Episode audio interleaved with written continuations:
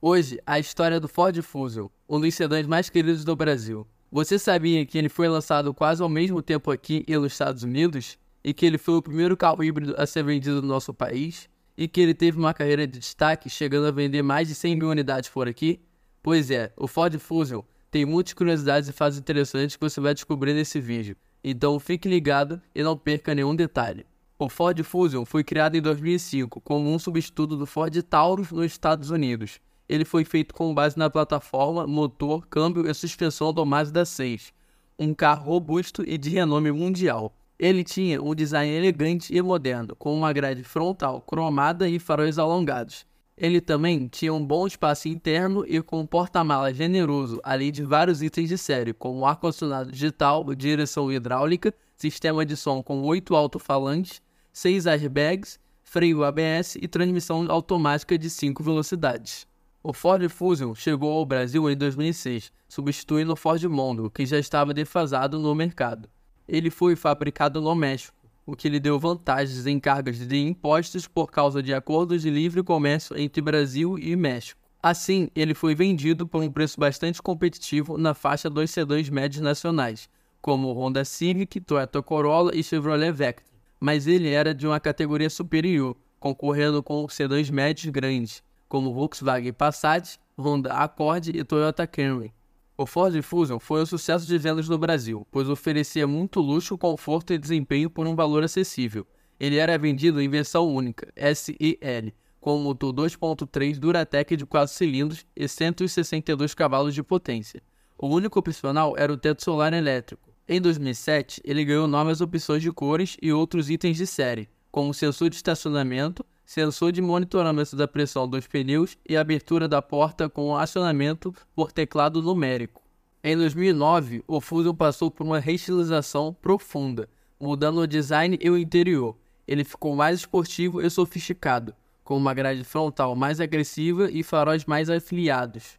Ele também ganhou um novo painel de instrumentos com iluminação azul e um novo sistema multimídia com tela sensível ao toque.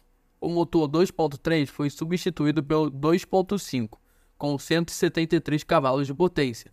Ele também ganhou uma opção V6 3.0, com tração integral AWD e 243 cavalos de potência. Nessa época, o Fusion também trouxe uma grande novidade para o mercado brasileiro, a versão híbrida. Ele foi o primeiro carro híbrido a ser vendido no Brasil em outubro de 2010 ele combinava um motor 2.5 aspirado com outro elétrico, gerando um total de 193 cavalos de potência. Ele tinha um consumo médio de 16 km por litro na cidade e 18 km por litro na estrada. Ele também tinha um painel inteligente que mostrava a eficiência energética do carro e incentivava o motorista a dirigir de forma mais econômica. Em 2013, o Fusion entrou numa segunda geração, que foi feita com base na unificação da Ford Global o design passou a ser o mesmo nas Américas e na Europa, lá chamado até hoje de Mondeo. O novo Fusion ficou mais bonito e tecnológico do que nunca, com uma grade frontal inspirada na Aston Martin e faróis de LED. Ele também ganhou vários recursos de segurança e assistência ao motorista, como piloto automático adaptativo, alerta de colisão frontal, assistência de permanência em faixa e estacionamento automático. O Fusion também mudou as opções de motorização nessa geração, ele aposentou o V6 e adotou o 2.0 Turbo EcoBoost, com 240 cavalos de potência e 38 kg forçamentos de torque. Ele também ganhou uma versão Flex exclusiva para o Brasil, com motor 2.5 e 175 cavalos de potência. O Fusion Hybrid também foi atualizado, com motor 2.0 aspirado e elétrico, gerando 190 cavalos de potência. Em 2016, o Fusion passou por uma leve reestilização, ganhando novos para-choques, faróis e lanternas. Ele continuou sendo um dos sedãs mais completos e desejados do Brasil, mas começou a sofrer com uma queda nas vendas por causa da crise econômica e da preferência dos consumidores pelos SUVs. Em 2020, a Ford anunciou o fim da produção do Fusion no México e nos Estados Unidos, encerrando a sua trajetória de sucesso no mercado mundial. A decisão foi motivada pela baixa demanda pelos sedãs e pela estratégia da Ford de focar nos SUVs e nas picapes.